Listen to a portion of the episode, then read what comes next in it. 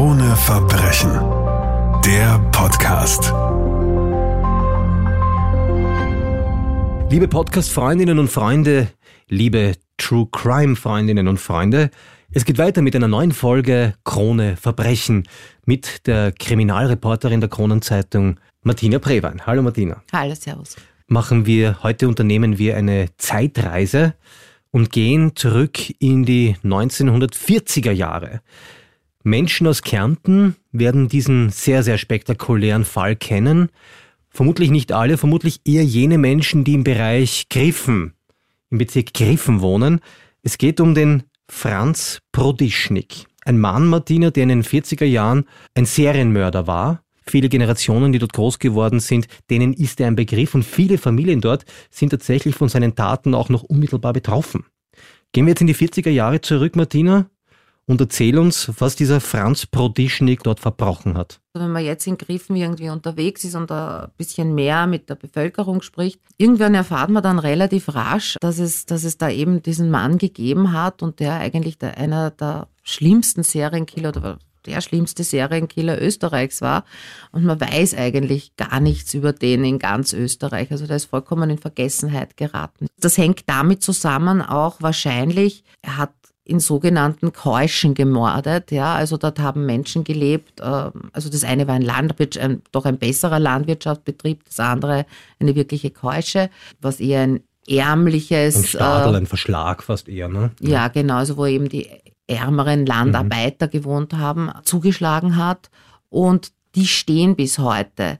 Mhm. Und äh, da gibt es natürlich viele Menschen, die in ihrer Kindheit, noch wenn sie in die Schule gegangen sind, äh, daran vorbeigegangen sind und das jetzt auch weiter überliefern. Also es wird von Generation zu Generation überliefert und es fahren auch immer wieder dann Leute irgendwie hin und schauen sich diese, also diesen ehemaligen Bauernhof und diese Keusche noch irgendwie, also was halt davon übrig geblieben mhm. ist, noch an. Warum dieser Fall eher in einem kleinen Bereich innerhalb von Griffen, vielleicht noch kurz dazu, das ist nordöstlich von äh, Völkermarkt und Klagenfurt, wahnsinnige Bekanntheit hat, ist es natürlich, dass diese Verbrechen in einer Zeit passiert sind in den 40er Jahren, wo es ein Naziregime gab und solche Verbrechen natürlich unter den Tisch gekehrt wurden, weil es sozusagen dem Narrativ des Führers unter Anführungszeichen nicht entsprochen haben, Martina. Ja, genau. Also damals durften auch Journalisten sehr wenig nur über, über, selbst wenn das ganz große Morde waren oder so wirklich ganz fürchterliche Taten, so wie da, ja, also Serienmorde sogar, nur ganz wenig darüber berichten oder am besten gar nicht, weil ja das Regime vorgeben wollte, dass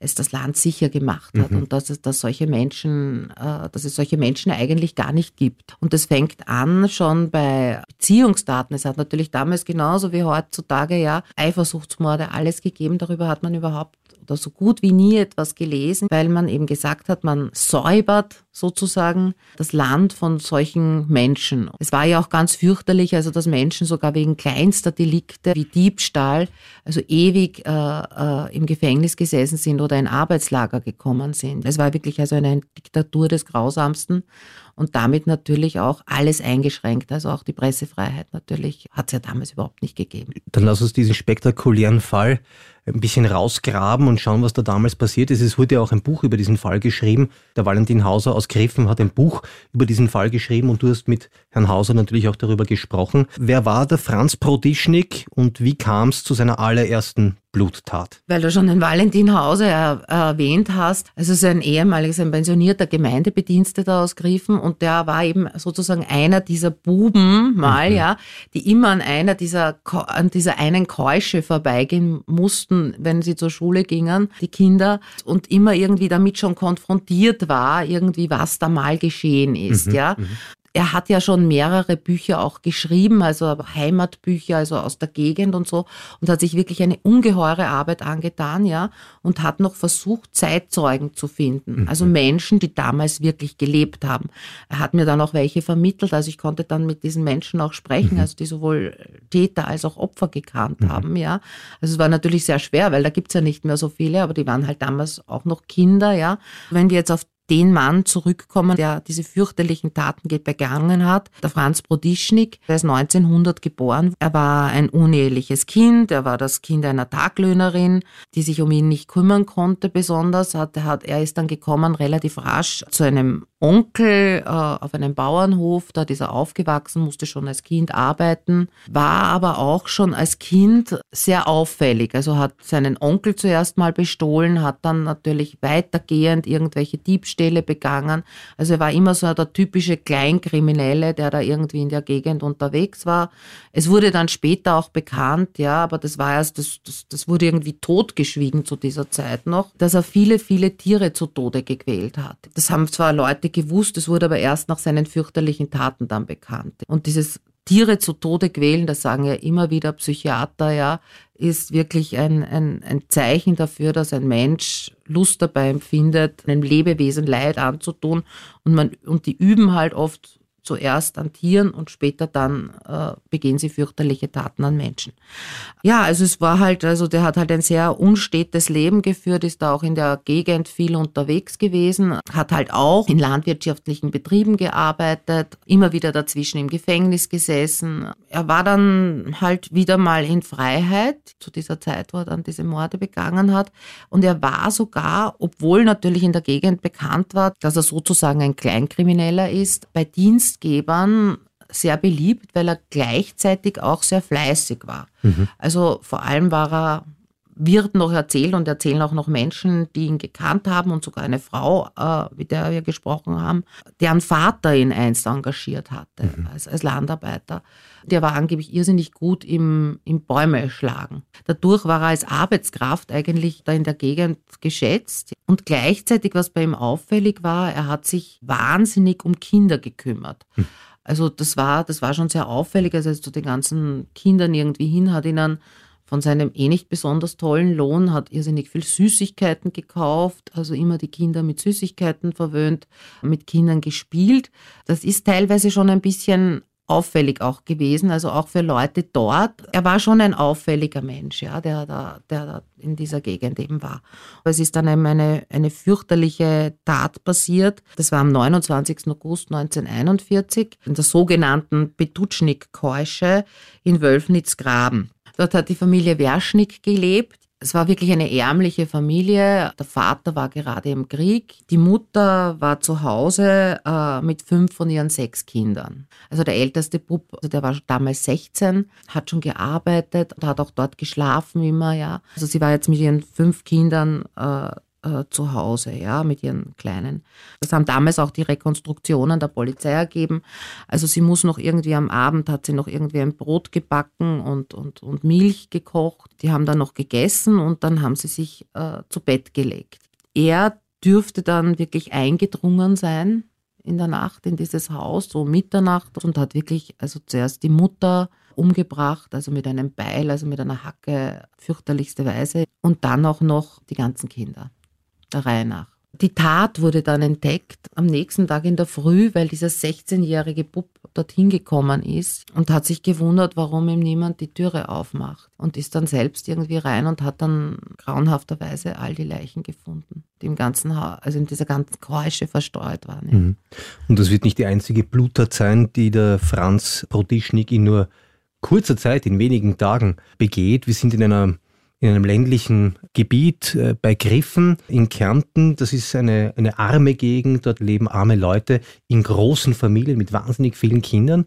Und es vergehen nur wenige Tage und die nächste Bluttat passiert und er schafft es wieder, eine ganze Familie auszurotten, Martina. Das ist dann, die zweite schreckliche Tat ist dann geschehen am, am Vormittag des 30. September 41. Das war allerdings bei einer etwas besser situierten mhm. Familie. Also die hatten so einen eigenen Bauernhof, hatten auch Angestellte. Aber er muss diese Familie auch ausspioniert haben, weil der Vater hat an diesem Tag einen Behördenweg gehabt und war nicht da. Ja, also ist da losgegangen schon in der Früh und er hat, er muss gewusst haben, dass dieser Mann eben nicht zu Hause ist. Es war eben nur die Frau zu Hause, dann ihr kleines Kind, auch ein Bub und die Mutter dieser Frau, die ihr geholfen hat, ein wenig bei der Versorgung dieses Kindes. Und er ist diesen Bauernhof gekommen, ist zuerst in den Stall gegangen. Dort ist gerade die Frau gesessen, also dieser von Schemel gesessen, hat gerade eine Kuh gemolken und hat sie wieder mit einem Beil umgebracht. Ja, dann ist er weiter ins Haus und hat dort ihre Mutter und den kleinen Buben noch umgebracht auf bestialische Art und Weise. Zu dieser Zeit gab es noch keine Möglichkeiten herauszufinden, äh, ob ein Täter eine Tat tatsächlich begangen hat oder nicht, weil es sowas wie DNA-Überprüfungen nicht gab. Wie ist man diesem Mann auf die Schliche gekommen? Es hat zwei Sachen gegeben. Die eine Sache war, also das, das wusste nur die Polizei, die hat das damals auch irgendwie geheim gehalten, ja. Es wurden bei beiden Frauen, also bei dieser einen Frau, die im Stall umgebracht wurde und auch bei der anderen, die haben sich noch gewehrt gegen, gegen den Täter oder versucht sich zu wehren und haben ihm beide Haarbüschel ausgerissen. Also das heißt, er hat so ein bisschen kahle Stellen am Kopf gehabt. Mhm. Und das Ganze nach dem zweiten, nach dieser zweiten quasi Serientat ist das Ganze dann aber auch in der Bevölkerung bekannt geworden, ja, also weil dann hat man nicht mehr damit zurückgehalten, ja. Und natürlich haben ihn dort viele Leute gekannt und haben gewusst, oh, also dem haben irgendwie komischerweise jetzt Haare gefehlt. Und dann, was natürlich was wirklich wahrscheinlich das Ausschlaggebende war, ist, dass ihm Menschen gesehen haben, an dem Tag, wo er seine zweite Mordtat begangen hat, auf diesem Weg von dieser Keusche weggehen. Dadurch ist er in Verdacht geraten und, und irgendwie muss er auch davon mitbekommen haben, weil er war dann ein paar Tage auch auf der Flucht dürfte sich, das war überhaupt auch so seine Art, das war auch so, so absurd. Also nach seinem ersten Mord, das hat man dann, das hat man dann schon rekonstruiert mhm. gehabt, ja. Da hat er ja aus dem Haus noch mitgenommen Essen, Wurst, Brot, dann noch, noch einen Anzug von dem Mann, der gerade im Krieg eingezogen war und hat sich ganz in der Nähe in der Scheune zum Schlafen gelegt. Also er war ja auch so ein Mensch, also der, der ja immer nur irgendwo gewohnt hat, wo er gerade gearbeitet hat oder sich selbst irgendwo in Scheunenunterkünfte oder so gesucht hat. Also er hat keinen eigenen fixen Wohnsitz gehabt. Also er ist da halt offensichtlich irgendwo in Wäldern äh, untergetaucht, mhm. ja, wurde aber dann doch schließlich gefasst. Er hat dann im Verhör also das war dann Anfang Oktober 41, hat er dann relativ rasch im Verhör zugegeben, diese fürchterlichen Taten begangen zu haben. Wir sprechen ja oftmals in unserer Podcast-Serie darüber, was Menschen dazu bewegt, solche Bluttaten durchzuführen. Was weiß man über diesen Fall, über diesen Mann? Das Ganze ist mehr als 80 Jahre zurück. Kann man aus diesem Protokoll noch was nachlesen? Über seine wirklichen Motive hat er nichts gesprochen, was schon sehr auffällig ist, also dass er dass er Frauen und Kindern umgebracht hat. Also er hat keine, er hat keine Männer umgebracht. Ja, vielleicht auch, weil er sich ihnen sonst vielleicht unterlegen gefühlt hätte körperlich und weil natürlich Frauen und Kinder einfache Opfer für ihn waren.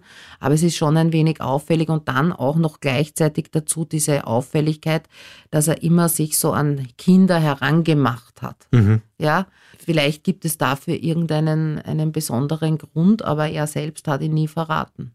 Das wird auch äh, nie zu eruieren mehr sein, vermutlich. Aber was klar ist, dass diese Geschichte von Franz Prodischnik die ganze Gegend rund um Griff natürlich nach wie vor betrifft. Das wird in Familien weitererzählt. Das ist eine große Erzählung dort sozusagen. Und sogar sehr, sehr prominente Menschen sind davon unmittelbar betroffen. Unter anderem auch ein österreichischer Literaturnobelpreisträger. Peter Handke.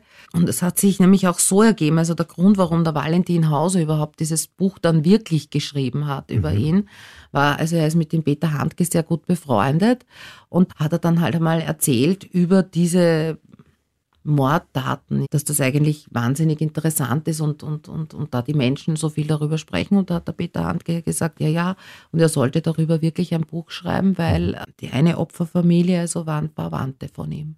Dem Serienmörder Prodischnik wurde in Folge ein sehr, sehr kurzer und schneller Prozess gemacht, aber wurde er vorher eigentlich auch gerichtspsychiatrisch untersucht, Martina? Nein, komischerweise nicht, obwohl das ja wirklich ganz, ganz große Taten waren, ja. Mhm. Und die Nazis ja eigentlich immer wieder Leute, die Morde begangen haben, untersuchen ließen. Das wurde bei ihm, ihm komischerweise nicht gemacht oder mhm. zumindest ist nichts darüber dokumentiert, ja. Und es wurde dann wirklich ein ganz kurzer Prozess gemacht und er wurde zum Tod verurteilt, ja. Vielleicht noch, um das so zu veranschaulichen, wie das damals funktioniert hat, der wurde ja mehr oder weniger am neuen Platz, das ist da, wo der Lindwurm steht in Klagenfurt, zur Schau gestellt. Ja, also der wurde äh, in einem Käfig zur Schau gestellt, der Bevölkerung. Ja, also das sind dann natürlich hauptsächlich Menschen aus dem Bereich Griffen dorthin gekommen, ja, haben ihm angespuckt, haben ihm äh, beworfen mit Steinen. Also er wurde sozusagen zur Schau gestellt und auch, also dass, dass, dass die Bevölkerung Rache nehmen kann an ihn. Und danach wurde er dann nach Wien gebracht und ähm, in Wien umgebracht. Ja, wie wurde die Todesstrafe damals vollstreckt? Durch Abhacken des Kopfes. Dieser Mann aus Griffen wurde zum Tode verurteilt, weil er neun Menschen umgebracht hat, Martina. In Wahrheit waren es aber elf. Ja, genau. Also, weil die zwei Frauen sind äh, beide schwanger gewesen. Und es hat ja damals ja wohl auch schon Obduktionen gegeben. Und also eigentlich hat er in Wahrheit elf Menschen umgebracht. Martine Brewein, vielen Dank für den Besuch. Eine sehr spektakuläre Geschichte, die natürlich auch noch vertiefend nachzulesen ist im aktuellen Magazin Krone Verbrechen. Wir hören einander wieder in zwei Wochen. Krone Verbrechen. Der Podcast.